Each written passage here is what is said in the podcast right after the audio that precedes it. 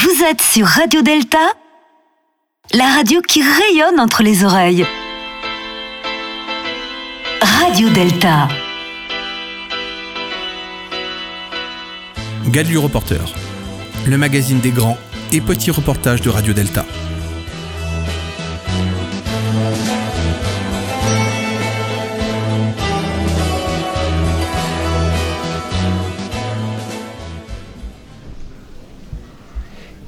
Voici la conférence publique du grand maître de la Grande Loge de France, Pierre-Marie Adam, sur le thème Vivre ensemble. Cette conférence avait lieu à Paris le 30 juillet 2019 au grand temple Pierre Brossolette de la Grande Loge de France et était animée par Jean-Laurent Turbet.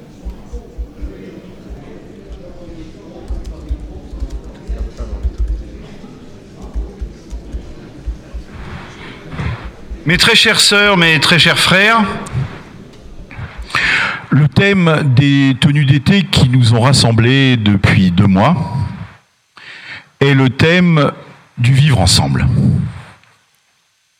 Et c'est sur ce thème que nous allons entendre maintenant Pierre-Marie Adam, le grand maître de la Grande Loge de France, qui a justement euh, choisi comme titre de son propos le vivre ensemble, et qui répondra ensuite questions que vous voudrez bien lui poser. Très respectable grand maître et très cher Pierre-Marie Adam, vous avez la parole.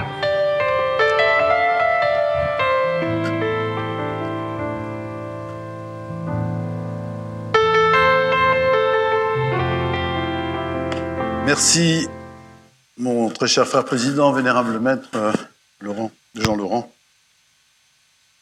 Merci d'avoir euh, déjà défloré un peu le sujet et ce qui m'évitera de, redire ce qui a déjà été dit. Mesdames et messieurs, chers amis, très chères sœurs, très chers frères, merci tout d'abord d'être venus nombreux ce soir à l'occasion de la dernière séance des tenues d'été dont il vous a été dit par quelle loge elles étaient organisées, Jean Scotérigène, d'Étoile et Espéranto.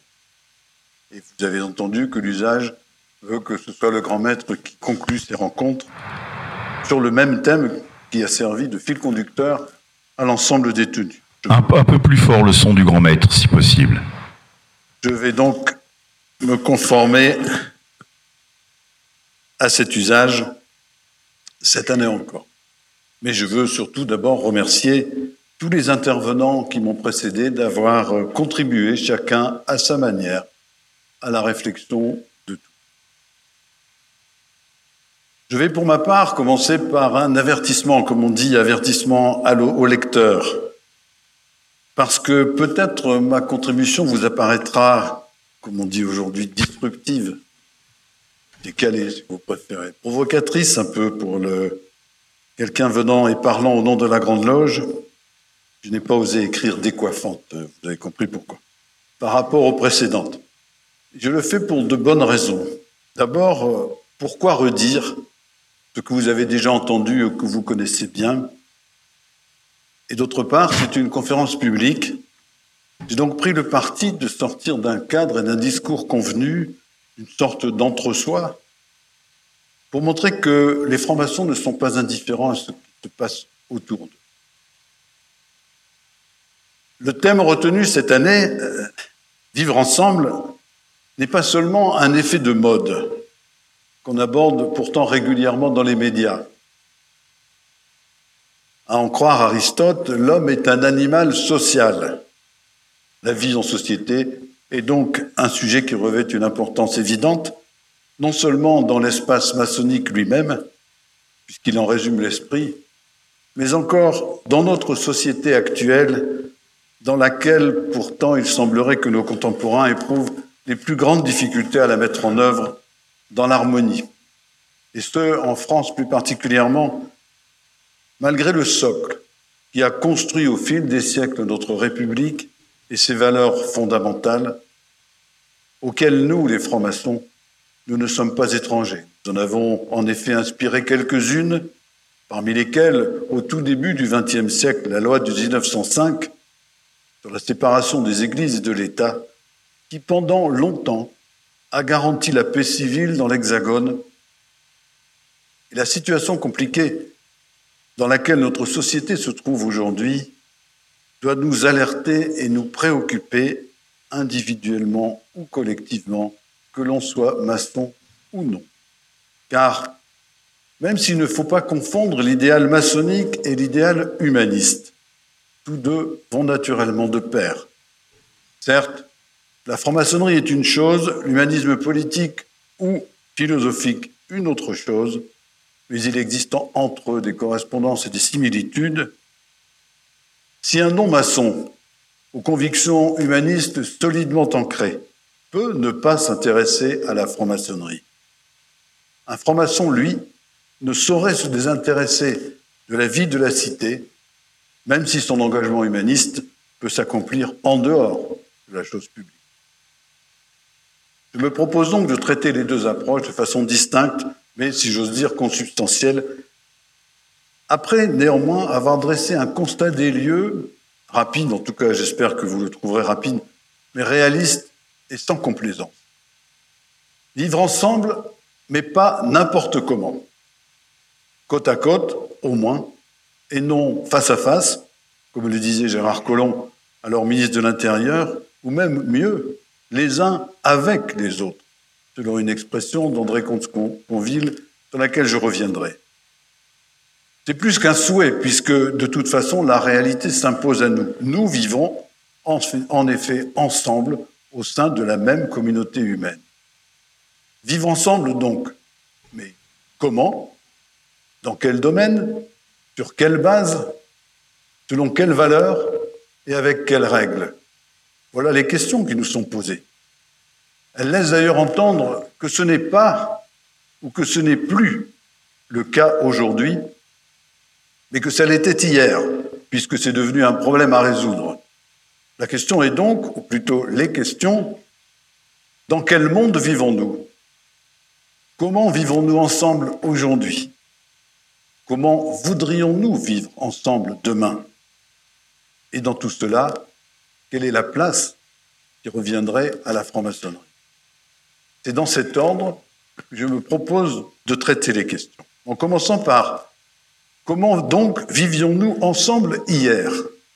Tant il est vrai, si l'on croit un proverbe africain, en tout cas on me l'a vendu comme tel, que quand on veut savoir où l'on va, il faut se souvenir d'où l'on vient. Nous, nous disons, c'est avec les lumières du passé que l'on se dirige dans l'obscurité de l'avenir. Mais je vais ajouter une citation d'Henri Kissinger qui dit, c'est surtout que quand on ne sait pas où on va, tous les chemins mènent nulle part. Il nous faut néanmoins d'abord oublier la nostalgie du c'était mieux avant et l'image d'un Éden teinté d'Eldorado qui nous ferait regretter l'âge d'or vanté par Virgile en nous présentant le monde d'aujourd'hui comme un moment de régression. Penser ainsi, ce serait croire en une utopie, en effet, du nom de la société décrite dans Utopia, livre de Thomas More, qui est à la fois critique des ambitions princières, de la guerre, de la vie de cour, des lois injustes et de la pauvreté dans sa première partie. Mais Utopia, c'est aussi une cité idéale. Elle ne connaît pas la propriété privée, tous les hommes et les femmes sont égaux, les familles sont dirigées par de sages anciens. C'est une île de 54 villes administrée par un conseil et dont les affaires sont réglées par la discussion publique sur le modèle de l'agora athénienne ou du Forum romain. Les deux seuls dogmes de la religion sont l'immortalité de l'âme et le gouvernement du monde par la providence divine, laissant ensuite chacun se déterminer sur sa croyance. Utopia, un monde idéal, mais surtout étymologiquement, le lieu de nulle part, un monde rêvé, né de l'imagination mais jamais appelé à exister, en tout cas pas durablement. Toute l'histoire des sociétés humaines le démontre. Pourtant, les exemples ne manquent pas de sociétés idéales fondées à leur début sur le postulat rousseauiste selon lequel l'homme est naturellement bon. Je ne reviendrai pas, vous comprendrez pourquoi, sur le paradis terrestre d'avant le fruit défendu de la connaissance. Je l'ai dit, il n'était que deux et pourtant ça n'a pas bien fini. Mais c'est le cas du phalanstère de Charles Fourier, de l'expérience fiasco de Victor Considérant au Texas en 1854.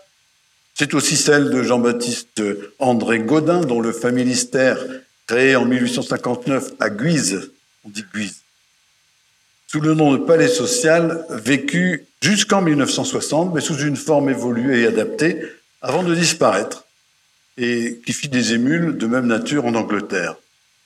J'aurais pu citer le cas des kibbutz créés en Israël par les euh, Juifs russes au début du XXe siècle. J'aurais pu évoquer les kolkhozes ou les sovkhozes. J'aurais pu parler du conjunto Palmeiras de Fortaleza au Brésil, ou encore, plus près de, nous, de l'utopie communautaire née après mai 68, celle dont parle Bernard Lacroix dans son livre du même titre, qui elle non plus ne survivra pas à la dure réalité. Dans un ouvrage intitulé Il faut dire que les temps ont changé, Daniel Cohen décrit le processus et expose les raisons de ses échecs, selon lui inéluctables. Quoi qu'il en soit, l'existence souvent éphémère de toutes ces expériences montre la difficulté d'instaurer une société idéale où chacun est l'égal de l'autre dans tous les compartiments de sa vie. Car tous ces projets ont été peu à peu détournés de leur vocation initiale. Propriété privée, pécule vie familiale ont évolué, et en fait, il y a toujours confrontation entre l'intérêt privé et le projet collectif. On est donc loin de ce qui fut, qui aurait été un âge d'or évoqué plus haut. De surcroît, on a plutôt un grand nombre d'exemples contraires. Je vais lister rapidement pour ne s'en tenir qu'à l'histoire de France. Rappelons-nous les croisades, en Terre Sainte, bien sûr,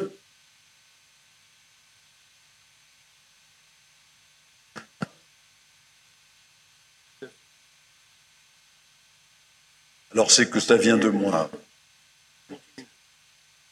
Pour ne s'en tenir qu'à l'histoire de France, rappelons-nous les croisades en Terre Sainte, bien sûr, mais aussi contre les Albigeois pour exterminer Qatar et Vaudois, puis les guerres de religion contre les Huguenots, qui aboutiront au massacre de la Saint-Barthélemy.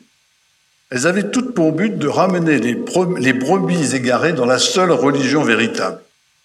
Tolérance. Vous avez dit tolérance? Il en aura fallu du temps pour apaiser les relations entre les différentes confessions avant que la loi de 1905 ne consacre la séparation des églises et de l'État comme un heureux aboutissement, malheureusement remis en cause récemment. Encore ne s'agit-il ici que de querelles sur la liberté de croyance et de culte. C'est important, certes, mais c'est partiel dans le déroulement d'une vie quotidienne. Sur le plan de notre organisation politique, on pourrait rappeler les innombrables conflits qui, tout au long de l'histoire, ont présidé à la création du Royaume de France, d'abord au sein d'un système féodal asservissant les paysans, contraints parfois de déclencher des jacqueries, puis le long épisode d'une société faite d'inégalités sociales, d'injustices, de discriminations en tout genre, dont certaines durent encore aujourd'hui, ayant abouti aux guerres civiles et aux révolutions. Et comment passer sous silence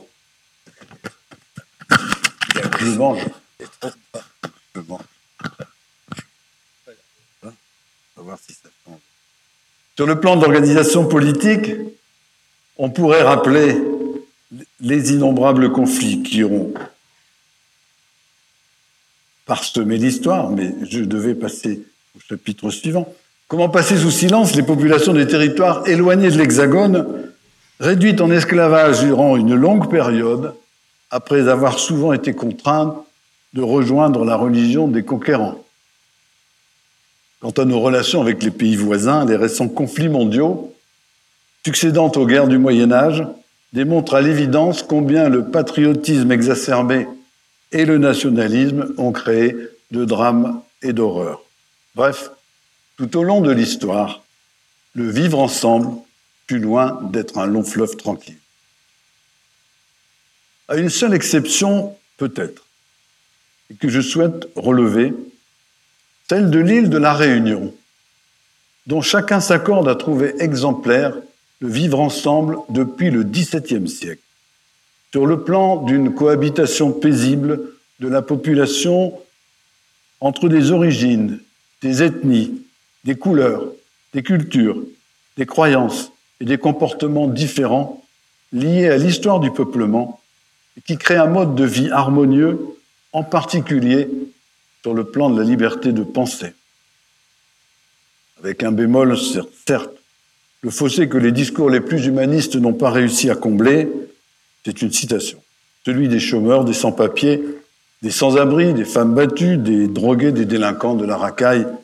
Je cite là le professeur Lachumanin dans son intervention lors du colloque organisé en 2011 à La Réunion et intitulé Laïcité, République, Religion, quelle articulation?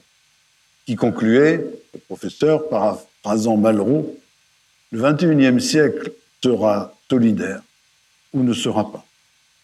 Quoi qu'il en soit, sans doute aurions-nous des leçons à recevoir de ces frères et amis ultramarins quand nous voyons comment, dans le passé, nous avons accueilli les immigrés flamands, polonais, portugais, italiens, et plus récemment maghrébins ou subsahariens, et avec quel regard parfois nous les considérons encore aujourd'hui.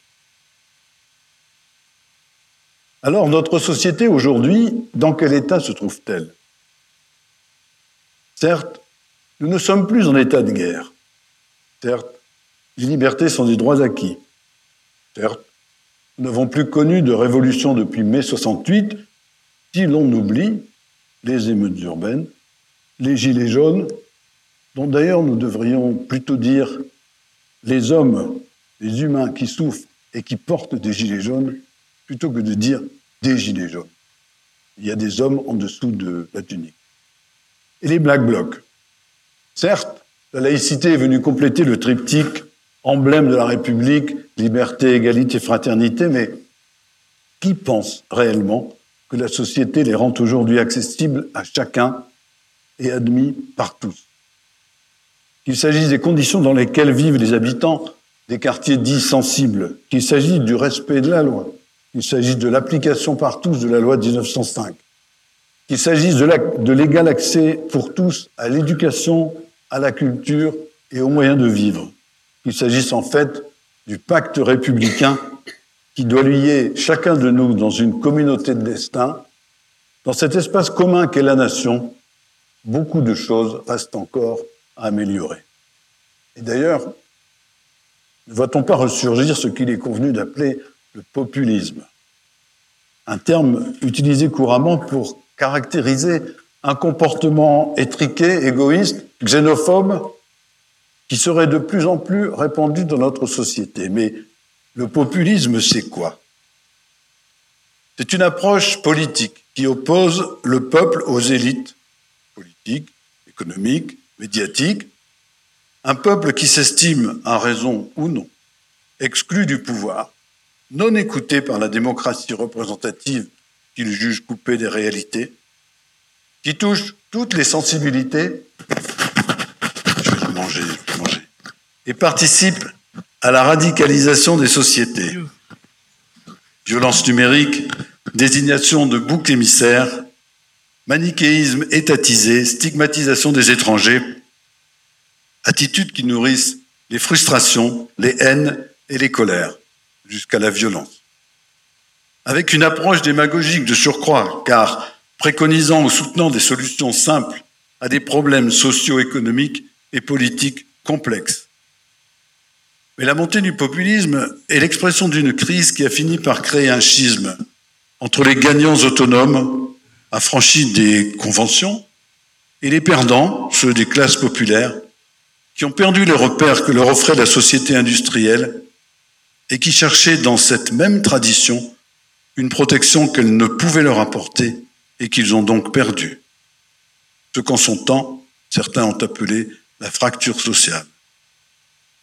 Ce qui explique le populisme, c'est tout à la fois le sentiment d'un monde dépourvu de sens et ou de projet, la perte de repères, la difficulté à garder sa place dans la société, la peur de l'avenir un besoin de reconnaissance et d'estime sociale, les passions, les passions xénophobes et nihilistes, et au bout du compte, l'exaspération et le ressentiment qui sont souvent la cause de l'émergence de la violence massive.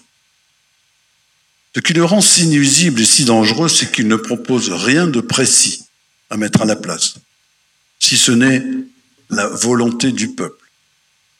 Mais comme il ne dit rien de ce qu'il entend par là, ni des moyens pour y parvenir, il ouvre la porte à toutes les aventures personnelles et justifie d'avance toutes les tyrannies. En tout état de cause, le fait est là, violence et destruction ont remplacé dialogue et démocratie. De plus, cette onde de choc populiste, si elle est individuelle, est largement relayée de façon institutionnelle, y compris en France. C'est entre autres exemples le mépris du sommet de l'État pour toute forme de contre-pouvoir, corps intermédiaires et société civile. En tout cas, c'est ressenti comme un manque de modestie, de proximité, d'écoute et de concertation par les intéressés. C'est la multiplication de lois de circonstances attentatoires aux libertés publiques. C'est la tyrannie des réseaux sociaux. C'est la délégitimation de la science et de la connaissance c'est l'abandon de la raison critique et du débat au profit de l'émotion et de l'indignation. C'est, je l'ai dit, la recherche permanente de boucs émissaires, des étrangers aux riches. C'est enfin la laïcité falsifiée, celle dont parle Jean Bobéro, destinée soit à promouvoir des idées anti-musulmans, soit pour tout accepter au nom de la culture d'origine. Ce monde-là, c'est le nôtre, celui que nous vivons depuis quelques décennies. Tout le contraire de ce que nous aimerions vivre ensemble dans une société harmonieuse.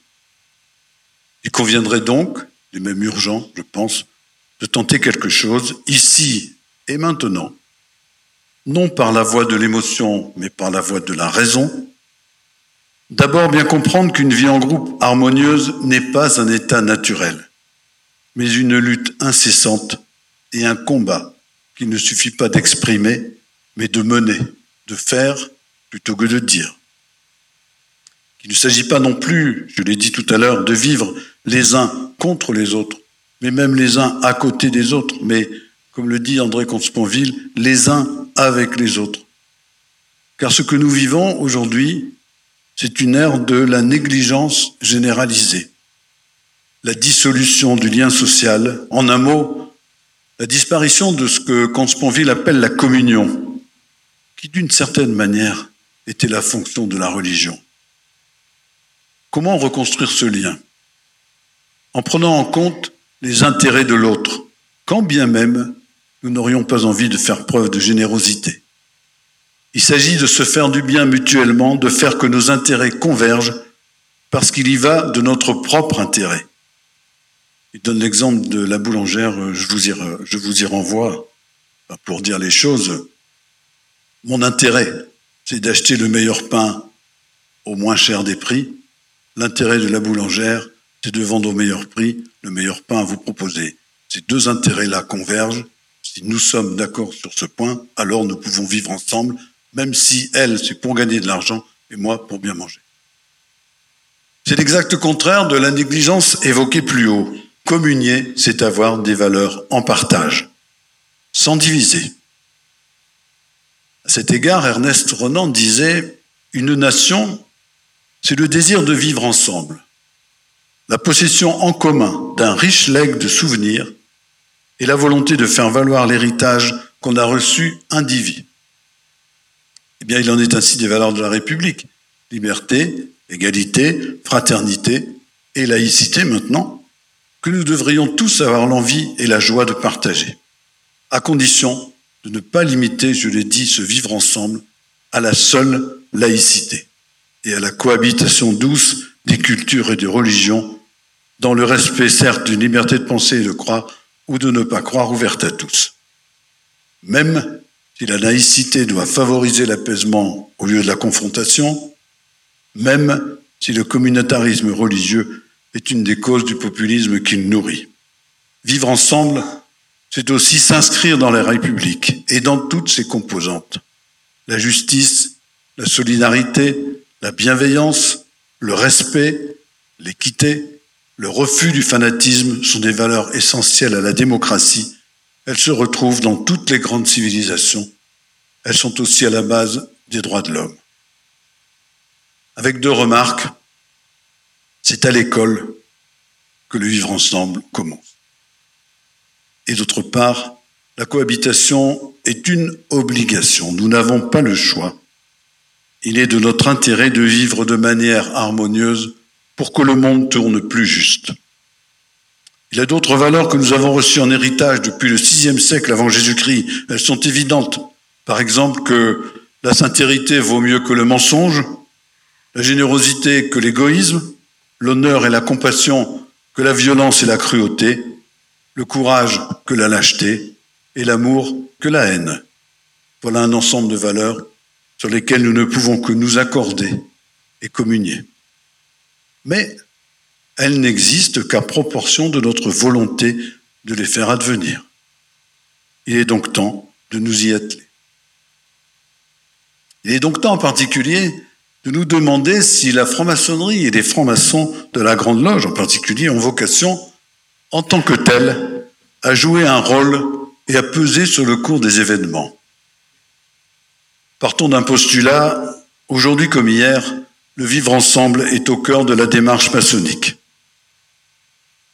Le chevalier de Ramsay avait déjà répondu dans son discours en 1736 en disant Le monde entier n'est qu'une république dont chaque nation est une famille et chaque particulier un enfant. C'est pour faire revivre et répandre ces essentielles maximes prises dans la nature de l'homme que notre société fut d'abord établie.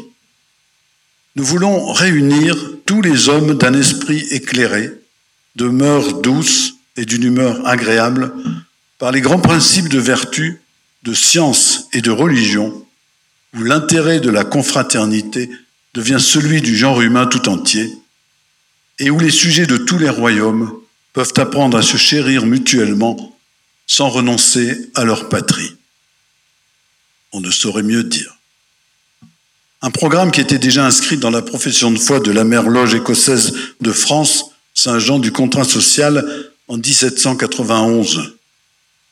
Bien avant que Rousseau, Mably, Rénal eussent écrit sur les droits de l'homme et jeté dans l'Europe la masse des lumières qui caractérisent leurs ouvrages, nous pratiquions dans nos loges tous les principes d'une véritable sociabilité.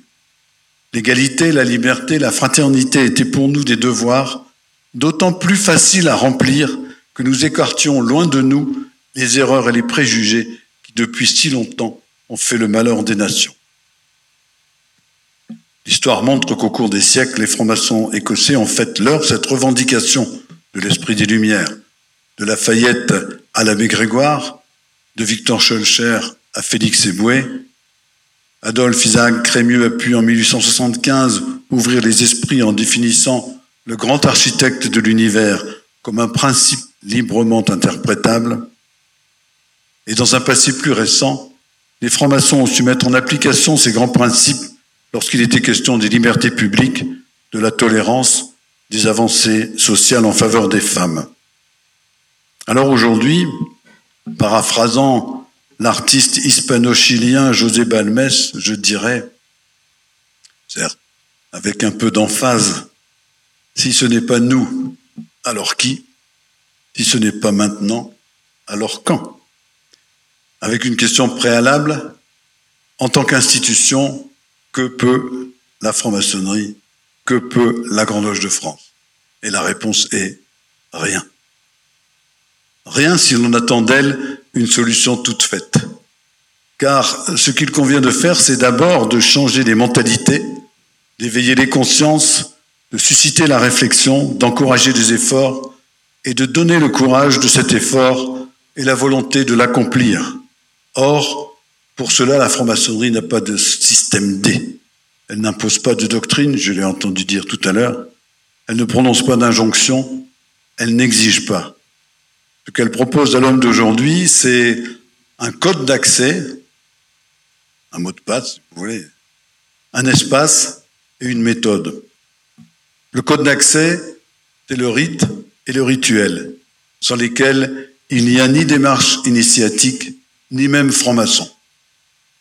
Un espace, la loge, elle est le lieu essentiel, indispensable, incontournable de la démarche initiatique.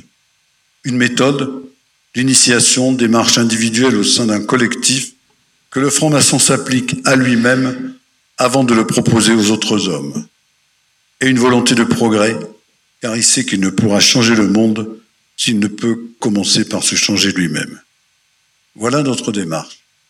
Elle doit s'accomplir dans la loge, ce collectif où nous sommes tous différents, où chacun s'exprime librement, mais où chacun partage le même objectif, faire progresser l'humanité au plan spirituel, intellectuel, moral et matériel. Les difficultés actuelles de la société civile viennent peut-être de l'explication suivante. Quand la société, la politique, la religion, la science, la médecine, l'économie tentent d'imposer aux gens leur conception du bonheur, elles deviennent cause de leur malheur. À l'inverse, lorsque les individus intègrent et font leur ces valeurs, au lieu qu'elles leur soient imposées, ils créent les conditions de la réussite. Je cite là Thierry Michon-Erard, psychiatre et criminologue, dans une intervention de ce même colloque de la Réunion en 2011. Peut-être pour la franc-maçon, pour le franc-maçon, les raisons d'y croire. Par sa composition, son fonctionnement, son contenu, la loge maçonnique est un microcosme humain, intellectuel et spirituel, un condensé du monde profane. Il nous suffit de considérer l'ordre maçonnique comme un banc d'essai dont la méthode est applicable à la société et un laboratoire dans lequel l'harmonie est une composante nécessaire. Non pas que tout y soit parfait. Nos loges et même l'obédience sont parfois l'exact reflet du monde profane aussi dans ses défauts. Il arrive que les passions l'emportent sur la raison et l'ubris sur la modération. Il arrive aussi que les oppositions aillent au-delà du nécessaire et même du convenable et ne soient plus fécondes mais préjudiciables. Mais si on veut voir le bon côté des choses, on dira c'est une bonne façon de plonger dans le monde réel. La loge maçonnique est donc le lieu de tous les possibles. Le modèle pourrait en être la loge mère, ce poème de Rudyard Kipling écrit en 1896 que vous connaissez, une loge cosmopolite et d'une totale diversité de cultures, de croyances, d'origines et de statut social. De même, à la Grande Loge de France, qu'il soit croyant ou athée, qu'il soit de droite, de centre ou de gauche, qu'il soit blanc, jaune ou noir, soit français ou étranger, vieux ou, vieux ou jeune, qu'il soit aux fonctionnaires ou employés, universitaires ou ouvriers, tous sont avant tout sont avant tout des frères qui se reconnaissent comme tels, dans une parfaite égalité, même et surtout si l'autre n'est pas comme soi, si l'autre ne pense pas comme soi et ne vit pas comme soi. Par leurs origines, ethniques, géographiques, culturelles, religieuses, ils offrent des spécificités et expriment des sagesses différentes. Ce qui importe, c'est non ce qu'ils sont, mais l'idéal dont ils sont porteurs et l'objectif commun qu'ils poursuivent. Il ne s'agit donc pas, et surtout pas, d'être tous semblables, ni d'être d'accord sur tout, mais d'admettre pour chacun le droit de défendre son point de vue, convaincu que nul ne possède la vérité. C'est même de ces différences que nous nous enrichissons chaque jour, comme le disait Saint-Exupéry. C'est cela notre pratique du vivre ensemble. Évidemment, vivre cet engagement impose certaines règles éthiques et morales, à commencer justement par ce respect absolu de l'autre et de sa différence, même si ce n'est pas toujours facile. Mais c'est la confrontation des idées, dans le cadre cette fois d'oppositions nécessaires et fécondes, comme nous disons, que se déroule notre démarche. c'est l'alchimie de la franc-maçonnerie telle qu'elle se vit en interne. Mais c'est beau l'interne. Mais comment les francs-maçons peuvent-ils améliorer le vivre ensemble dans le monde profane, la société civile, le monde extérieur, qu'ils retrouvent après la tenue, ayant reçu mission de poursuivre en dehors l'œuvre commencée dans le temple et de promouvoir l'émancipation progressive et pacifique de l'humanité. D'abord, les francs-maçons sont convaincus que s'ils réussissent à vivre ensemble en bonne intelligence dans la loge, ce qui est vrai pour la loge doit pouvoir l'être pour le monde profane. Ils entendent pour cela prendre toute leur part dans la société, pour que le vivre ensemble ne soit pas un vœu pieux, mais bien une réalité tangible. Alors, en quoi la conduite du franc-maçon peut-elle rejaillir sur le fonctionnement du monde profane? Et d'abord, quelle doit être cette euh, conduite?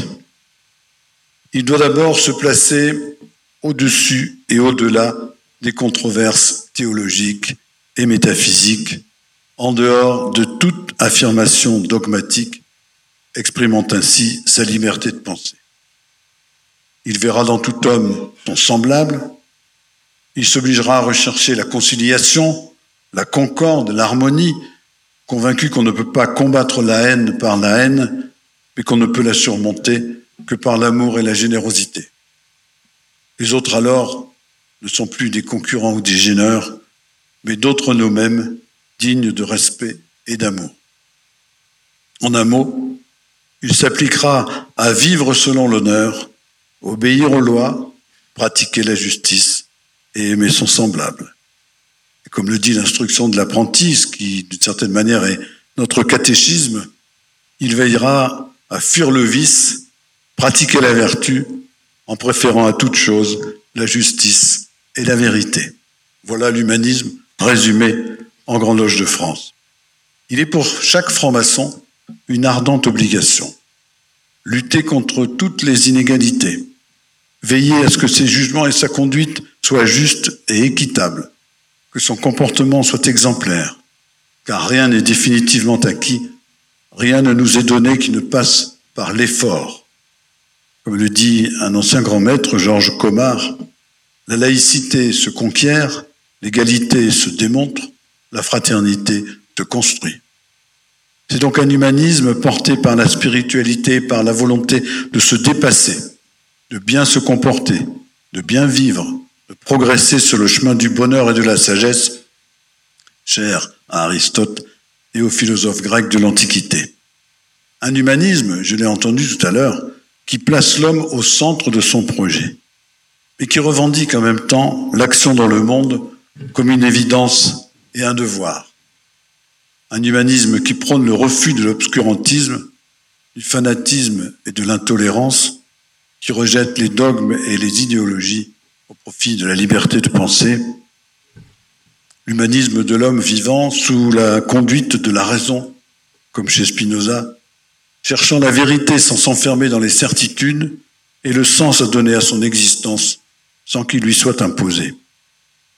Un humanisme, enfin, j'y crois, qui ne se limite pas à la seule laïcité les conditions économiques et sociales plus équitablement et justement réparties et une plus grande écoute éviterait sans doute de nourrir rancœur et exaspération. Je vais ajouter, quitte à vous étonner, pour ceux qui me connaissent en tout cas, un humanisme qui s'implique dans l'environnement.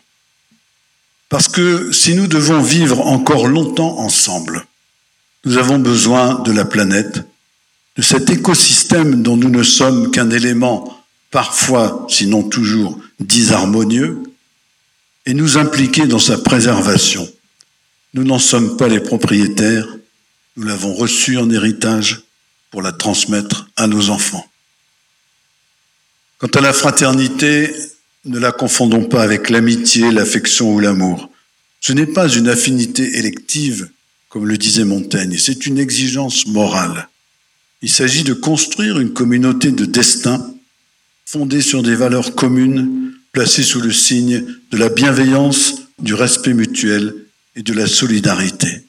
sommes-nous capables de ces exemples, d'être ces exemples? N'est-ce pas là non plus utopie et illusion? Alors à titre personnel, mais évidemment aussi comme grand maître, je réponds non, ce n'est pas une utopie. Oui, ça doit être une réalité. Pour moi, c'est ce qui, une fois le travail initiatique indispensable accompli en loge, donne sens à notre engagement de rendre le monde meilleur. Car, au-delà de vivre ensemble entre nous, nous, les francs-maçons, sommes des acteurs concernés, des citoyens engagés, mettant ces valeurs en pratique dans la société, chacun à sa place et dans son entourage familial, professionnel, associatif, avec la conviction que les valeurs de ce vivre ensemble harmonieux que nous poursuivons en loge peuvent, par notre exemplarité, notre comportement et les vertus que nous avons promis de répandre à l'extérieur, séduire les hommes de bonne volonté. Et bien sûr, les inciter à nous rejoindre pour y contribuer aussi. Ce à quoi j'espère vous avoir donné, sinon l'envie, en tout cas l'idée. Ce faisant, nous donnons de la Grande Loge de France sa véritable image, et nous avons pour nous la fierté d'être franc-maçon. Pour ma part, en tout cas, je veux y croire. Et je vais conclure, il est temps, de les dire, par deux citations qui viennent en appui de cette conviction. Celle bien connue de Guillaume le Taciturne, il n'est pas nécessaire d'espérer pour entreprendre, ni de réussir pour persévérer, mais au moins faut-il entreprendre. Et cette autre, nous devons apprendre à vivre ensemble comme des frères. Sinon, nous allons mourir ensemble comme des idiots. Et j'ajoute, comme des ennemis. Et pour la première partie, vous aurez reconnu le docteur Martin Luther King. Voilà, mesdames et messieurs, chers amis, très chères sœurs, très chers frères, les quelques réflexions que m'ont inspiré ce thème sur lesquels maintenant je suis tout disposé à m'entretenir en répondant aux questions que vous souhaiteriez me poser. Mais avant de conclure, je vous remercie de votre attention et de la patience que vous avez manifestée en m'écoutant. J'ai dit.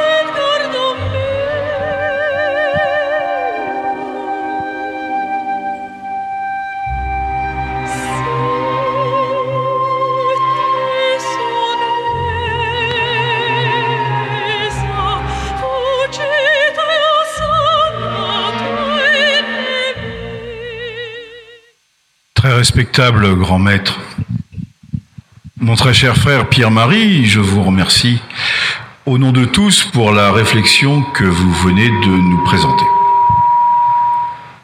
Notre ami Larsen arrive, donc je m'éloigne. Vous avez accepté, selon la coutume, de répondre aux questions qui vous seraient posées au sujet de cette conférence. Et j'en profite pour euh, saluer un certain nombre d'amis, puisque visiblement le streaming marche.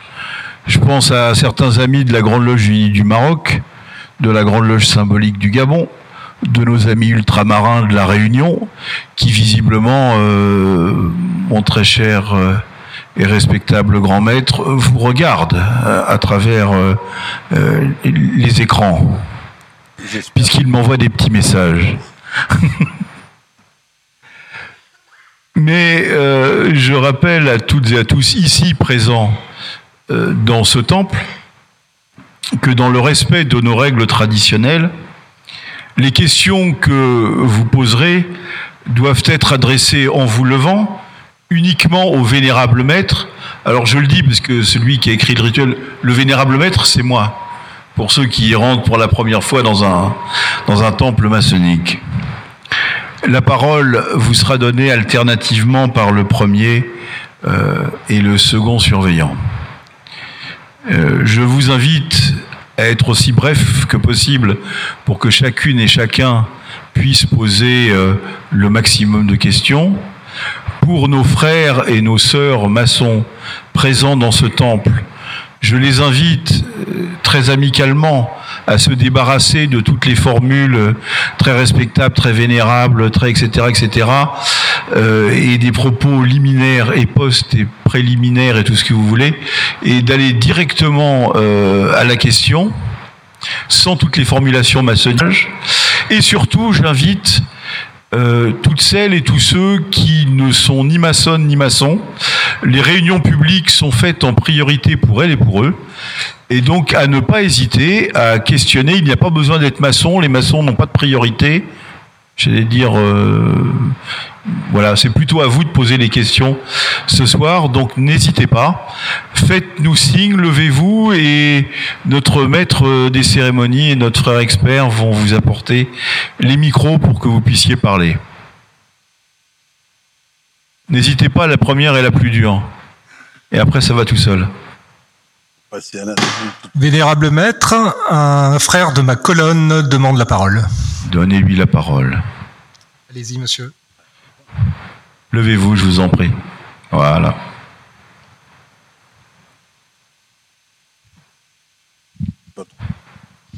Bonsoir. Je voudrais savoir concrètement euh, comment la franc-maçonnerie vous a aidé à mieux vivre ensemble dans votre entourage.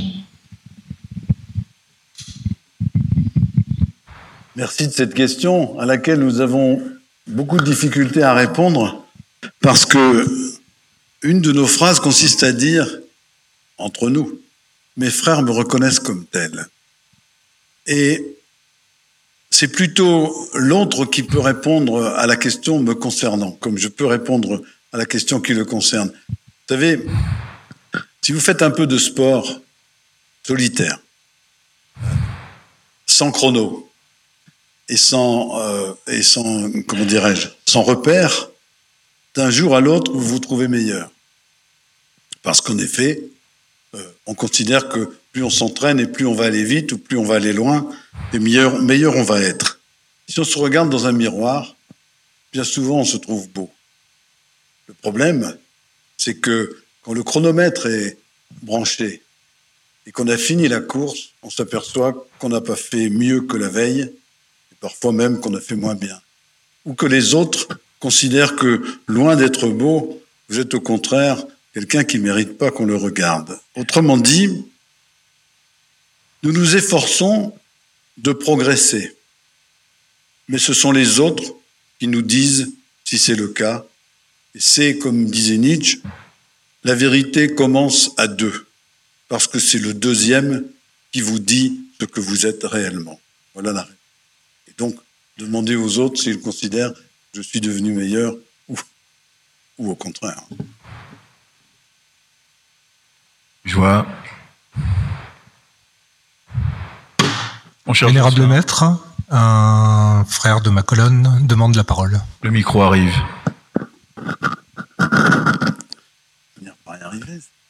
Bonsoir. Je vous en prie, vous avez la parole. Jean-Paul Sartre a dit un jour que le mal c'est l'autre. Jean-Paul Sartre a dit un jour que le mal c'est l'autre. Quand vous parlez de fraternité, est-ce que c'est une convivialité avec ce mal? Est-ce que c'est vivre avec ce mal ou plutôt vivre en symbiose et accepter le mal tout en incitant à supporter le bien d'autrui? J'aimerais bien avoir votre vision. Paul Sartre est même allé jusque-là, puisqu'il disait l'enfer, c'est les autres, pas seulement le mal. Euh,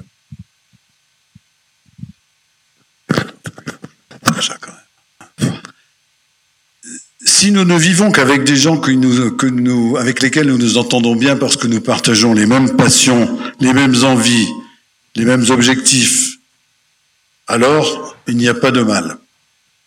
En tout cas au début. Le mal n'arrive qu'au bout d'un certain temps, quand finalement je vais mieux que l'autre, je fais mieux que l'autre, je gagne plus que l'autre. Et au bout du compte, le mal arrive parce que je le regarde, je l'envie et je ne suis plus content de ma situation. Autrement dit, vivre ensemble, je l'ai dit, c'est toujours un combat.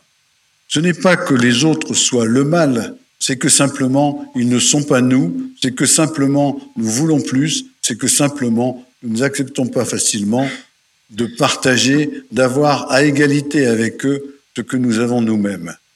Alors oui, le mal, nous le côtoyons. Aussi le travail que nous avons à mener sur nous. Mais nous espérons qu'il va aussi se refléter sur les autres, c'est d'être meilleur, de se comporter mieux, de réagir mieux, de ne pas euh, se mettre en colère sur une chose qui nous fâche, et d'essayer de faire en sorte que notre collectif finisse par faire effacer ce mal de l'ensemble que nous représentons. Mais si nous ne croyons pas que même quelqu'un qui a des défauts, moi par exemple, est capable de s'améliorer au contact des autres, alors en effet, il faut vivre sur une île déserte, et là, c'est nous-mêmes que nous haïrons. Sinon, il faut vivre en collectivité et essayer de faire en sorte que cette collectivité soit harmonieuse. C'est toute notre démarche, c'est tout notre souhait, c'est tout ce que nous souhaitons faire de notre euh, engagement maçonnique. Il faut le manger carrément, hein, le truc. Je me posais la question sur votre discours. Oui. le micro. Faites comme moi, mettez carrément le micro sur le... Euh, je me posais, me posais la question par rapport à votre discours. Euh, il y a des obédiences féminines. Oui. Et qu'est-ce que c'est que vivre euh, à côté ou avec? Pourquoi cette différence? Dans votre discours, justement, il y a quelque chose d'antinomique sur le genre. Si vous, si vous me l'autorisez, plutôt que de parler de différence, je parlerai de spécificité. Et ce n'est pas qu'une manière de tourner la, la, réflexion. Je pense que rien n'empêche les femmes réunies en loge de travailler à leur amélioration entre elles, que rien n'empêche aux hommes réunis en loge de travailler à leur amélioration entre eux et de mettre en commun ensuite le résultat de leur réflexion, de leur avancée, de leur progrès. Et notre, notre démarche à nous, c'est d'essayer de progresser entre frères, comme la démarche de la Grande Loge féminine de progresser entre sœurs et de mettre ensuite en commun le résultat de nos réflexions et de nos avancées. C'est un choix, c'est une manière de concevoir notre travail et euh, nous ne reprochons pas aux sœurs de la Grande Loge féminine de travailler entre femmes. Pourquoi est-ce qu'on nous reprocherait de travailler entre hommes Je sais que c'est une pirouette.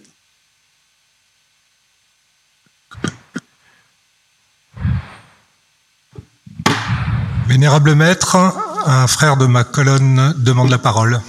On va vous amener le micro, vous aurez la parole.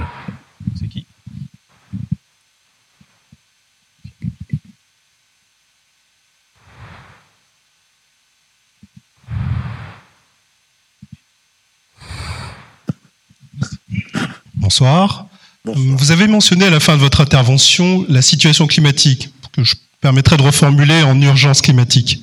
Nous le savons, à la fois l'immigration, des risques de pandémie, sont simplement le changement climatique et les, les, impacts sur les territoires vont faire évoluer notre vivre ensemble. Je voulais avoir quelques réflexions supplémentaires de votre part à ce sujet. Merci. Oui, euh, j'ai pas trop de compétences pour euh, vous donner des réponses sur ces questions. Je dis simplement, j'ai dit, c'est pas si, vieux que ça pour moi, j'ai dit que euh, nous nous sommes engagés à la Grande Loge de France sur ce terrain de l'environnement, on va dire comme ça, l'écosystème, de, l'écologie, parce que nous avons, à travers un colloque qui a été organisé il y a quelques mois à Clermont-Ferrand, évoqué cette question de l'homme au milieu de la nature. Nous avons considéré que cette question de la place de l'homme dans la nature, mais pas de la place de l'homme regardant la nature, de la place de l'homme vivant dans l'écosystème, partie prenante de cet écosystème et partie prenante aussi de son, de sa destruction, en tout cas de ce que nous considérons comme tel. Euh, je pense que, en effet, nous avons le devoir de considérer l'environnement, l'écologie, l'écosystème, la préservation de l'écosystème comme faisant partie d'une démarche que nous devons entreprendre, nous devons persuader nos membres d'avoir parce que c'est la préservation de notre avenir. Alors ce vivre ensemble, c'est compliqué quand vous avez d'un côté euh, un Chinois, un Américain, euh, un Brésilien euh, qui ne veulent pas entendre parler de faire des efforts là-dessus, même peut-être un Allemand quand il fait que des centrales au charbon, c'est compliqué.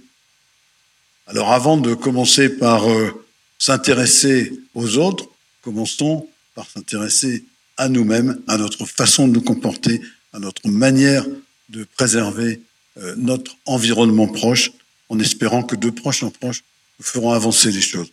Mais je crois que c'est une urgence, c'est vrai, mais c'est surtout une urgence pour nous de considérer cette question comme faisant partie de notre démarche.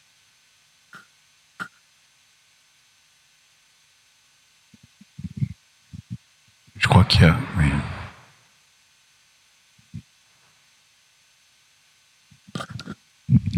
Euh, bonsoir. Euh, alors le vivre ensemble dans cette société en, pour moi, en plein bouleversement. Euh, la franc-maçonnerie a pour thème liberté, égalité, fraternité. La liberté est bien entamée, l'égalité aussi. Il reste la fraternité. Vous avez parlé tout à l'heure des hommes et des femmes qui portaient des gilets jaunes. Euh, alors je voudrais euh, vous poser une question simple. Est-ce que vous pensez que la franc-maçonnerie, euh, la Grande Loge de France et les autres euh, obédiences puissent agir sur le pouvoir politique pour pouvoir effectivement avoir plus de fraternité et si vous avez un espoir que, si vous voulez, le vivre ensemble s'arrange dans les prochains mois ou dans les prochaines années, ce qui m'inquiète fortement. Merci. On n'a pas de raison particulière d'être optimiste sur cette question, mais Guillaume le Conquérant euh, et le Taciturne en même temps a répondu avant moi que ce n'était pas nécessaire d'espérer pour entreprendre. Il faut donc d'abord entreprendre dans l'espoir que ça, marche.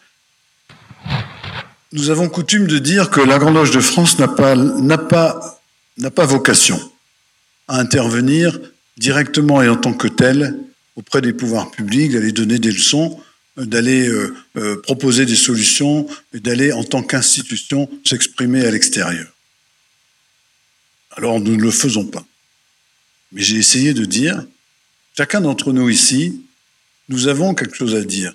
Certains d'entre nous sont élus dans des conseils municipaux, à l'Assemblée nationale, ou, euh, euh, au Sénat. Certains d'entre nous euh, ont des responsabilités patronales. Certains d'entre nous sont à la, en charge de, de, personnel qui utilise du matériel, qui utilise des moyens, qui consomme du carburant. Enfin, bref, chacun d'entre nous a à faire ce chemin d'améliorer le sa façon de vivre lui et la façon de vivre avec les autres et la façon que les autres ont à vivre euh, dans, dans leur vie quotidienne. Si on parle des gilets jaunes, d'ailleurs, je, je souhaite, je trouve que c'est insultant de dire ça. Ce ne sont pas des gilets jaunes, ce sont des gens qui souffrent et qui, pour se faire reconnaître, ont été contraints de porter un uniforme. Mais ce sont d'abord des gens. Et ces gens-là ne sont pas venus par plaisir ou spontanément sur un rond-point. Ils sont venus parce qu'ils avaient des difficultés, un mal de vivre et qu'ils avaient le sentiment d'être perdus, d'être seuls, d'être abandonnés, de ne plus connaître le sens de leur existence, de ne plus voir un sens que la société donnerait à leur manière de vivre. Qu'est-ce qu'il faut faire? Ben, Il faut essayer de reconstruire ce sens. Il faut essayer de redonner du sens à l'entourage autour duquel, dans lequel on se trouve, essayer de redonner confiance, essayer de se comporter autrement, essayer de regarder autrement les gens. C'est un travail qui va mener, euh, demander du temps. Si on ne revient pas sur plus d'écoute, plus de bienveillance, plus de concertation, plus d'amabilité, plus d'empathie. On est des, nous sommes ici tous.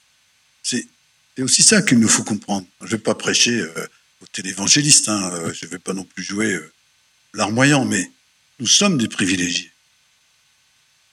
Eh c'est aux privilégiés de faire le pas vers ceux qui le sont moins.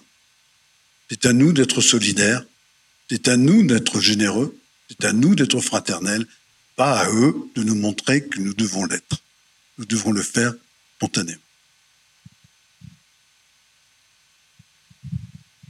Vénérable maître, vous avez une demande de parole dans le temple Franklin, là, juste sous vos pieds. Eh bien, nous allons entendre cette question. Ah oui, pour, pour nos... Il y avait beaucoup de monde ce soir, il y a beaucoup de monde. Et donc le, temple ici, qui est le grand temple euh, Pierre Brossolette, est plein, comme vous pouvez le constater. Et donc le deuxième temple, euh, qui se situe juste en dessous, euh, il y a beaucoup de monde aussi, et nous pouvons poser des questions grâce à nos micros. Donc nous écoutons la question. vénérable maître, j'aimerais poser une question au conférencier.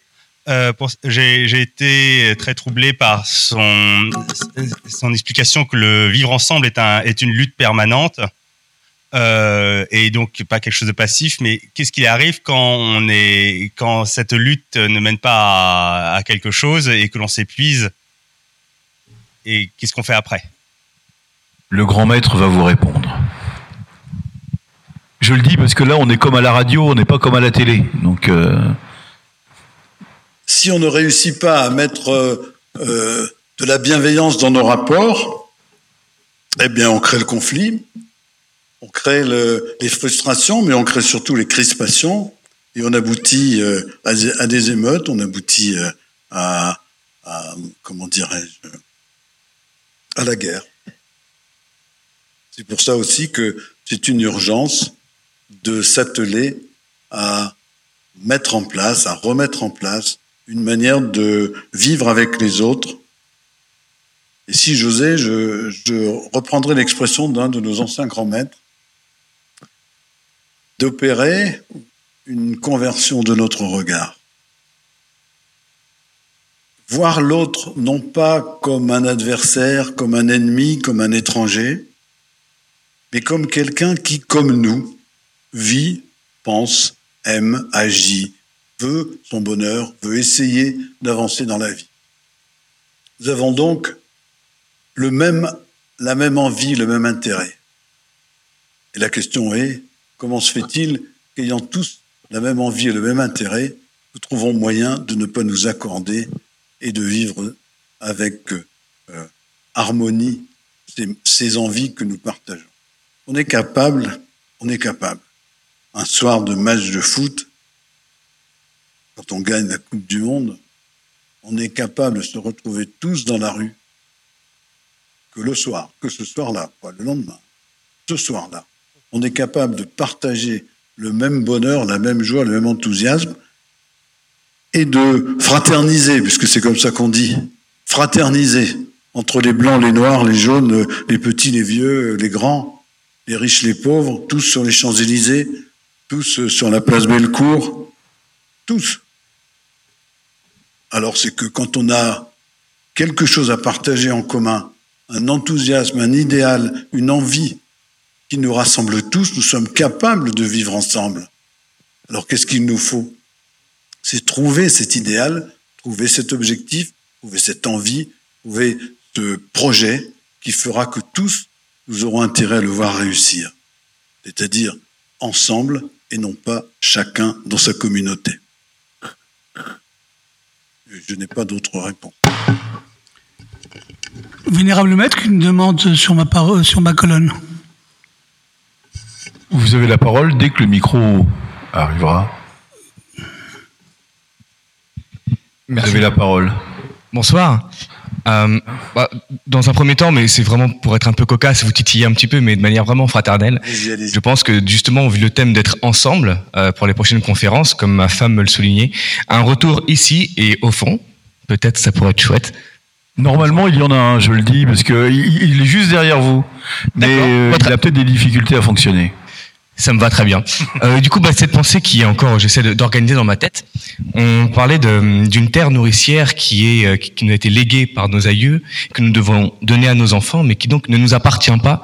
En avons-nous vraiment pleinement conscience lorsque dans notre action, mais je parle vraiment au niveau direct en tant qu'individu et donc au niveau de en tant que consommateur, je dirais, lorsque l'on achète, je dirais, des, des, pots de yaourt, qu'on les mange, qu'on les jette et qu'on sait pertinemment qu'ils ne sont pas recyclables et donc qu'on pollue, lorsqu'on va acheter des choses qui vont concrètement faire du mal, mais que pour notre plaisir personnel, on continue de le faire et je suis sûr, en tout cas moi je le fais, je suis en flagrant délit, peut-être d'autres personnes ici.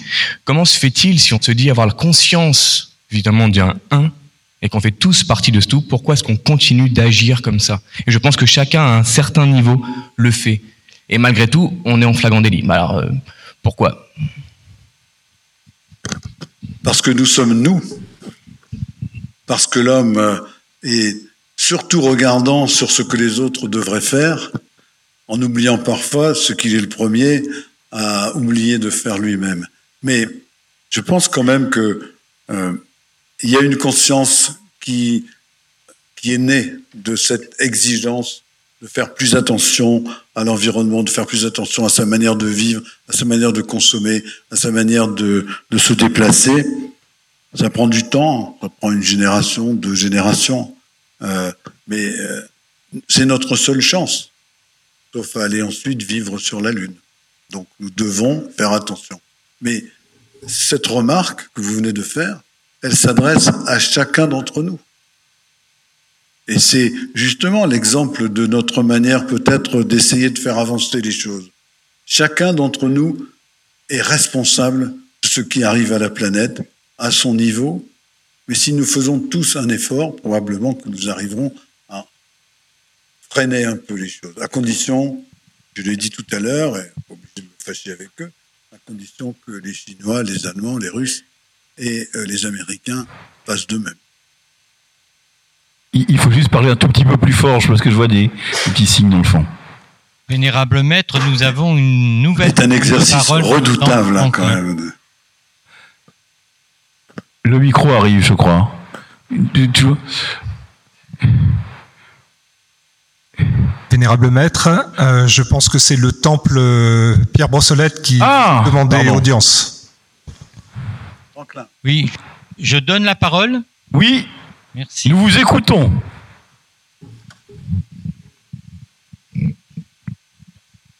Bonsoir. Euh, Allez-y.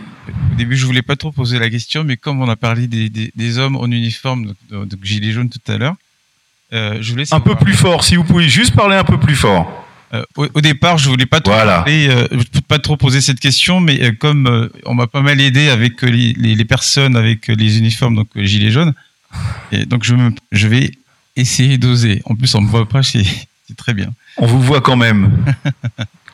voilà. je, me disais, euh, la franc-maçonnerie, il y a beaucoup d'obédience. Donc certainement que la base doit être la même pour euh, tout membre euh, de ces obédiences-là. Euh, ce qui m'intéresse, et je me fonde totalement dans votre discours à vous, le, le, dans votre vivre ensemble, c'est considérer l'autre comme son semblable. Donc ça me rappelle quelque chose qui disait que qu'il faut s'aimer comme soi-même, aimer l'autre comme soi-même. Et je ne comprends pas comment cela se fait-il que il me semble, il me semble hein, que les gouvernants en Afrique centrale surtout sont des francs-maçons? S'ils ont cette base commune que vous avez euh, dit tout à l'heure dans votre discours, donc l'autre est son semblable, donc il faut aimer l'autre. Euh, où est-ce que je où est-ce que je veux en venir? Pourquoi ces populations sont dans des tels états de, vie au quotidien. Voilà.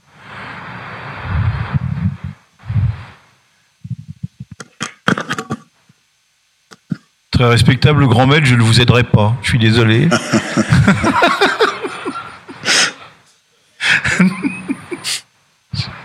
si l'on accepte l'idée qu'il ne faut pas juger l'autre, mais l'inciter à s'améliorer, lui faire comprendre pourquoi il agit mal, faire en sorte que son comportement se rapproche de quelque chose de plus équitable, de plus partagé, de plus fraternel, pour dire le mot, nous avons fait notre travail.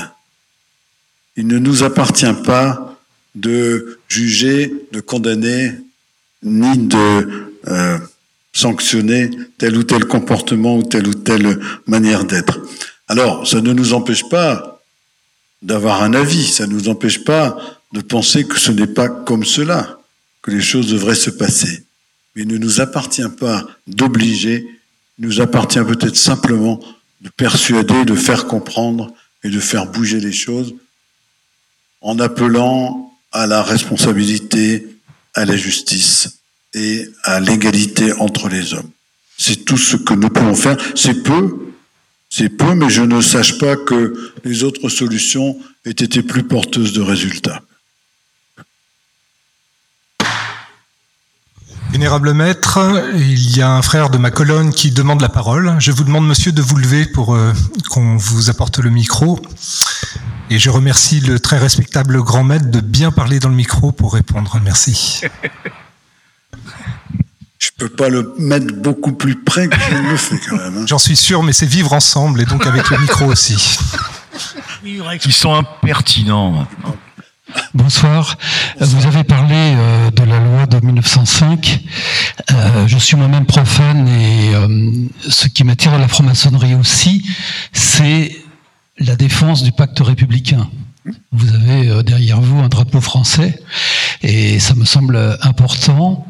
Euh, régulièrement arrivent euh, dans le débat public des de différents groupes des des projets, des idées pour l'éventuelle réforme de la loi de 1905. Vous avez dit tout à l'heure que c'était quelque chose de très important mais qu'il y avait aussi d'autres éléments qui faisaient partie de ce pacte républicain, donc de vivre ensemble si cette loi devait un jour être euh, réformée, est-ce que quelle serait la position de, votre, euh, enfin de vous, enfin voilà, et, si elle devait euh, être réformée, éventuellement dans, dans, quel sens? Est-ce que votre, est-ce que vous avez des idées là-dessus? La deuxième partie de votre question est beaucoup plus simple pour lui apporter réponse il n'y a pas lieu de changer quoi que ce soit à la loi de 1905. Donc comme ça, euh, ma réponse est plus facile.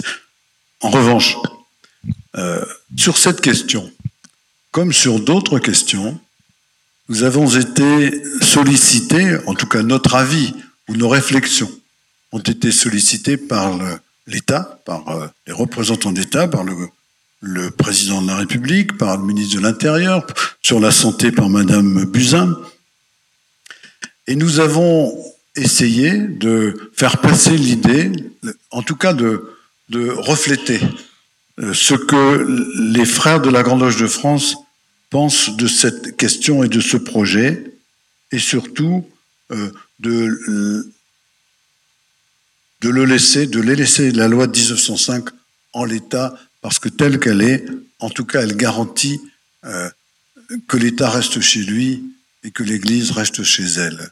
Que nous avons, nous, le droit de euh, croire, de ne pas croire, de croire à tel ou tel Dieu ou pas à tel ou tel Dieu. C'est-à-dire que toute la, liberté de penser est en effet appliquée. Cela dit, nous avons été consultés, je le dis, nous avons donné un avis qui me semble euh, refléter l'ensemble de, des opinions de, des frères de la Grande Loge de France. Nous le ferons après-demain puisque nous avons été sollicités par euh, la commission, une commission de l'Assemblée nationale pour euh, euh, émettre nos réflexions sur le projet de loi bioéthique, en particulier la PMA. Votre, mon, voisin de gauche participera à cette délégation. Nous serons donc entendus, nous, nous émettrons notre avis, nous dirons ce que nous en pensons, mais pour autant, nous ne sommes pas les faiseurs de loi, nous ne sommes pas le, les pouvoirs publics. Nous essayons de les inciter à mesurer l'ensemble des paramètres, mais c'est la représentation nationale qui décide de ce que deviendra ce projet et de ce que sera cette loi. En, tout cas, en, ce qui nous concerne, c'est toute la loi de 1905, mais rien que la loi de 1905. Ce que je crois d'ailleurs, les pouvoirs publics ont un peu compris. J'ai une question Internet, puisque nous avons des, des participants sur Internet. J'ai une question Internet de quelqu'un, une question beaucoup plus simple, euh, qui nous demande s'il existe, existe-t-il des travaux communs entre obédiences La réponse est oui. Oui. La réponse est oui, d'abord parce que sur un certain nombre de sujets, les obédiences travaillent en interne sur leurs propres euh, projets, sur leurs propres priorités, sur leurs fondamentaux. Mais euh, nous avons aussi des lieux et des espaces où nous mettons en commun nos réflexions, soit dans des commissions structurées, par exemple, une commission sur l'éthique, une commission sur les droits de l'homme, une commission sur que nous appelons sur le monde qui nous entoure, c'est-à-dire tous les, tous les problèmes ou tous les projets qui vont nous arriver sur euh, les algorithmes, le transhumanisme, l'homme augmenté, enfin ces choses-là. Et il serait un peu idiot de réfléchir chacun dans notre coin et de ne pas trouver à un moment l'occasion de mettre ensemble ces réflexions et de les partager. Donc oui, cela existe. Et en dehors de cela, nous avons aussi des lieux ou des, euh, des, moments, nous allons d'ailleurs en avoir un euh, assez, assez rapidement, euh, d'un colloque, d'un échange euh, entre les représentants de la Grande Loge et les représentants du Grand Orient, parce que nous estimons que confronter les réflexions, mettre ensemble, mettre vis-à-vis des idées et des, des divergences, en tout cas des différences de vue, ne peut que nous faire progresser les uns et les autres et de faire comprendre notre point de vue. Donc oui, nous partageons euh, soit dans les commissions, soit parfois dans des rencontres euh, plus larges et ouvertes au public, parce qu'il est normal aussi que tout le monde puisse profiter et s'apercevoir qu'en effet, de temps en temps, nous avons quelques idées.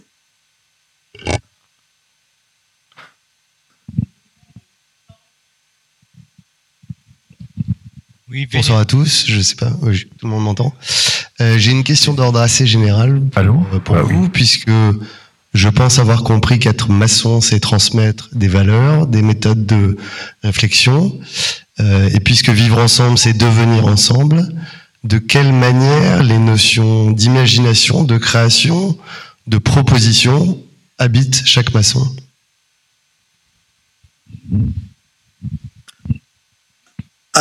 D'abord, à travers ce que nous sommes, à travers le projet que nous avons, à travers la vie professionnelle que nous menons, nous sommes capables de partager euh, ce que nous faisons avec les autres. Ça, c'est le premier point. Dire que cet échange interpersonnel fait que ce que vous faites m'intéresse ou vous m'intéressez, vous intéressez, euh, euh, vous m'intéressez à ce que vous êtes et vous me permettez comme ça de mieux connaître, de progresser et d'avancer dans le sujet qui est le vôtre.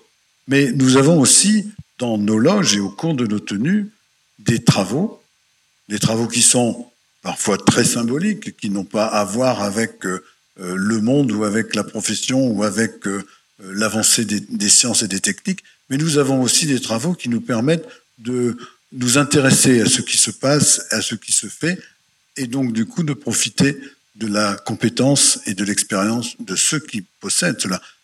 Très malvenu que euh, ceux qui n'ont aucune compétence en matière euh, euh de, de, réseaux sociaux soient ceux qui donnent des leçons. Il vaut mieux que ce soit ceux qui les pratiquent, qui expliquent et qui donnent euh, aux autres un peu plus de connaissances. Et donc c'est sur cette manière-là que nous partageons et que nous nous essayons de grandir ensemble dans la connaissance d'un domaine qui n'est pas le nôtre. Vénérable maître, vous avez une demande de parole dans le temple Franklin. ce sera la dernière du temple Franklin et nous aurons peut-être encore une ou deux questions ici et nous devrons terminer. Posez votre question dans le temple Franklin. Bonsoir. Euh, j'espère que je vais être assez claire euh, pour me faire comprendre. Euh, Parlez un tout petit peu plus fort, légèrement plus fort. Je vais essayer. Je vous en prie. Vous dites qu'il faut trouver le plus possible une idée commune pour pouvoir faire le pour, pour pouvoir vivre ensemble en harmonie. Mais n'est-ce pas un peu le propre de l'homme? Et c'est mon avis. Hein. Je pense aussi beaucoup le propre des Français que de toujours trouver une opinion contraire à, à celle existante ou ou en tout cas à l'opinion majoritaire. J'ai deux ou trois réflexions à faire là-dessus. D'abord que, comme disait euh, Tintin dans je ne sais plus quel euh, album, c'est d'ailleurs pas lui qui disait, c'était euh, Capitaine Haddock, du choc des idées jaillit la lumière. Et donc, c'est justement parce que nous ne sommes pas tous du même avis qu'il y a moyen de progresser. Si nous pensions tous la même chose, je pense qu'à un moment, nous tournerions à vide. Donc, non, les oppositions, non, les euh, divergences, non, les différences de vues ne sont pas préjudiciables. Au contraire, elles permettent d'avancer la réflexion et, et, de, elles nous permettent et nous obligent à réfléchir, à penser que ce que dit l'autre n'est pas nécessairement idiot. Et que puisque ce n'est pas idiot, ça mérite qu'on s'y attache, qu'on s'y arrête et qu'on essaie de voir en quoi ce qu'il pense peut avoir une part de vérité, peut-être même plus que la nôtre. Et donc, euh, ce n'est pas un, handicap.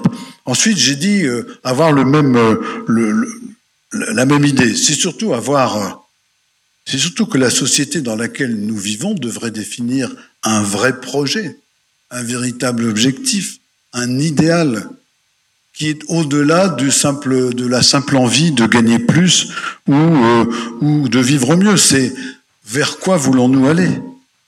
Que voulons-nous faire?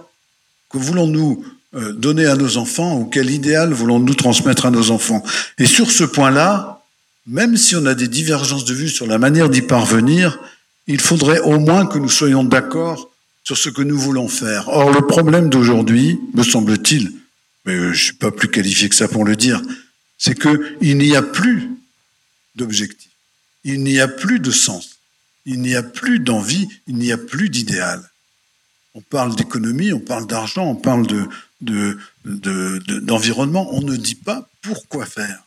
Tant qu'on n'aura pas trouvé ce que l'homme doit faire de sa vie, ou qu'on n'aura pas trouvé un projet collectif qui fasse que nous avancions ensemble et que nous ayons tous envie d'avancer ensemble, eh bien nous n'avancerons pas réellement et personne ne sera heureux. Vénérable maître, une question émane de l'Occident. L'Occident, ça veut dire dans le fond. Eh bien, le fond, il vous a bien entendu pour une fois. euh, en fait, euh, le vivre ensemble pourrait se décliner en vivre ensemble politique, social, euh, vivre ensemble chez soi, vivre ensemble avec son chat, son chien, son couple, ou avec tous ceux qui sont ici maintenant. Mais le vivre ensemble me semble peut-être d'une façon pessimiste impossible. Pourquoi? Euh, moi, je veux bien essayer de faire euh, une espèce de paix intérieure dans moi-même et me dire, euh, par des cercles, je vais essayer de ramener la paix autour de moi, à ceux qui sont autour de moi. Là, on est à peu près 300, 350. Et puis, si eux-mêmes, en rentrant ce soir chez eux, ils continuent l'œuvre que nous avons commencé ce soir, ils pourraient eux-mêmes apporter des paix supplémentaires dans le monde. Mais je dis que c'est impossible parce que nous sommes 7 milliards sur Terre. Et 7 milliards sur Terre, c'est très très compliqué de faire en sorte que tout le monde s'aime et tout le monde vive ensemble. Alors le aimez-vous les uns les autres, euh, c'est très beau. La maçonnerie peut-elle, euh, oserais-je dire, euh, engager des travaux sur la base d'une maçonnerie universelle, hein, puisque a priori elle est représentée sur l'ensemble des continents, et comment pourrait-on mettre en place quelque chose qui fasse que la paix puisse réellement régner sur Terre et que l'on puisse oserais-je dire, intervenir un peu plus rapidement quand un bateau comme le Pénars à 150 types ou femmes ou hommes et enfants en train de mourir? Comment faire pour que euh, peut-être la franc-maçonnerie intervienne d'une façon un peu plus efficace dans son esprit euh, humaniste auprès des pouvoirs publics pour au moins faire en sorte que que ça bouge, que ça se sache, que l'on puisse euh, sereinement continuer à travailler à cette paix? J'ai dit. Alors d'abord, euh, pour revenir sur le tout début de votre intervention, euh, vivre, c'est tout un. Vivre, c'est pas vivre euh, tranquillement dans son fauteuil, c'est pas vivre un autre moment dans la rue tranquillement, ce n'est pas vivre un troisième moment devant la télé. Vivre, c'est vivre. Et c'est un seul moment, une seule, une seule démarche. Et on doit vivre bien aussi bien quand on est tout seul, tranquille, dans son fauteuil, que quand on est au milieu des autres, dans la rue. La vie, c'est à chaque moment, la façon dont on la vit, le lieu où l'on est, les gens avec lesquels on se trouve. Donc c'est un seul moment. Il n'y a pas de moment. On, ne séquence pas la vie. Parce que vous pouvez être aussi déplaisant ou désagréable ou manquer de convivialité euh, dans votre environnement proche, dans votre foyer, que vous pouvez être agréable euh, dans la voie, sur la voie publique. Donc en fait, vous êtes vous, et c'est vous qui faites que là où vous êtes, vous vous comportez bien ou pas bien. Ça, c'est le premier point. Ensuite, euh, mais quelqu'un ici reconnaîtra ce que je vais dire parce que je l'ai entendu, donc je me contente de me l'approprier. C'est la femme du colibri. Vous savez sans doute, hein, il y a le feu dans la forêt, en Amazonie par exemple, et tous les animaux évidemment se dépêchent de se sauver là où ça brûle pas, évidemment. À l'exception d'un tout petit oiseau, un colibri, il n'y a pas beaucoup plus petit comme oiseau, qui est allé euh, dans un lac ou dans une mare, dans un endroit où il y avait un peu d'eau, qui a gardé ça dans le bec et qui va dans l'autre sens, c'est-à-dire à contresens de tous les autres animaux. Et quand on lui demande, mais qu'est-ce que tu fais? Tu t'en vas dans l'autre sens. Eh bien, il dit oui, mais j'apporte ma contribution, j'apporte ma contribution. Je fais, je suis petit, j'ai pas grand chose à apporter, mais j'apporte ce, que j'ai à, apporter. Il suffit que cette façon de faire se propage, qu'elle donne l'exemple aux autres et que tous les autres, du coup, fassent demi-tour et aillent eux aussi derrière poursuivre le colibri. Je pense que même si nous nous entendons bien sur l'ensemble de nos, de nos principes et de nos fondamentaux, ce qui est le cas, la franc-maçonnerie est universelle, en tout cas dans ses principes, dans ses fondements, dans ses objectifs, dans sa manière d'être, de vivre et d'essayer de faire avancer le monde. Mais combien y a-t-il de francs-maçons face à ces 7 milliards de... C'est le colibri face à la faune de la forêt. Mais si nous ne croyons pas qu'en agissant et en faisant qu'autour de nous, notre manière d'être, notre comportement, nos discours parfois, euh, vont essayer de faire bouger les choses, alors euh, ne faisons rien. Mais si nous ne commençons pas, eh bien nous n'arriverons jamais au bout. Donc commençons, faisons notre part et essayons de faire en sorte que les autres nous, trouvent en exemple et nous suivent. Merci, très respectable grand maître, pour cette euh, conférence sur le thème du vivre ensemble. Je vais demander à bah nos frères experts et maîtres des cérémonies sont à leur place. Non, non, mes frères des cérémonies. Très respectable grand maître.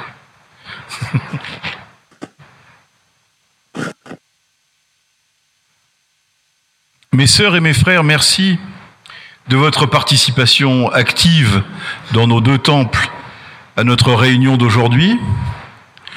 Je souhaite, avant de nous séparer, faire quelques remerciements.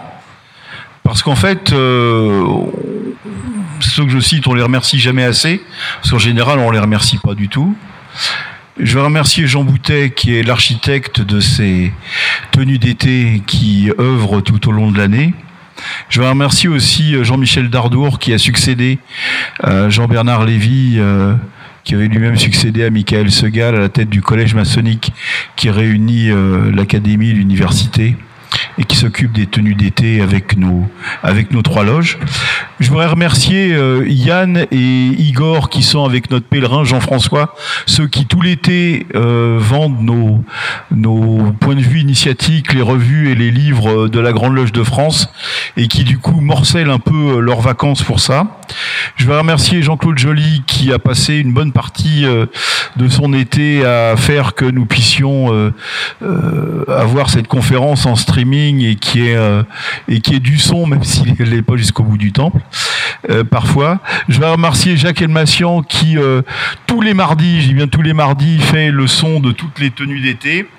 Je voulais remercier Gilles Solière qui est là-haut et qui retransmet euh, toutes nos réunions publiques sur, sur Radio Delta. Je voulais remercier aussi les vénérables maîtres, le collège des officiers des trois loges, l'étoile, l'espéranto et Jean Scott Érigène, parce que c'est alternativement l'un et l'autre qui sont au plateau que nous occupons aujourd'hui.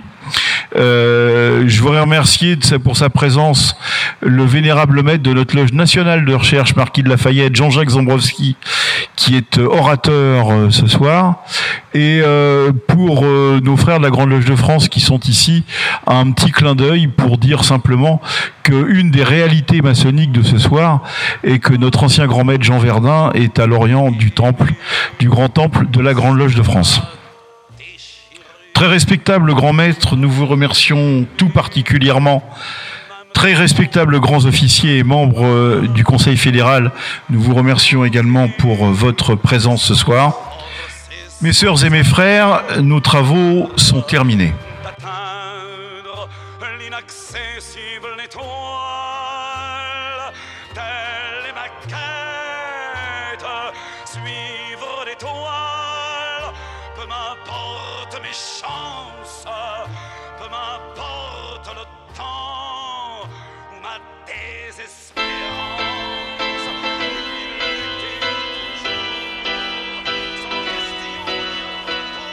Gadlu Reporter, le magazine des grands et petits reportages de Radio Delta.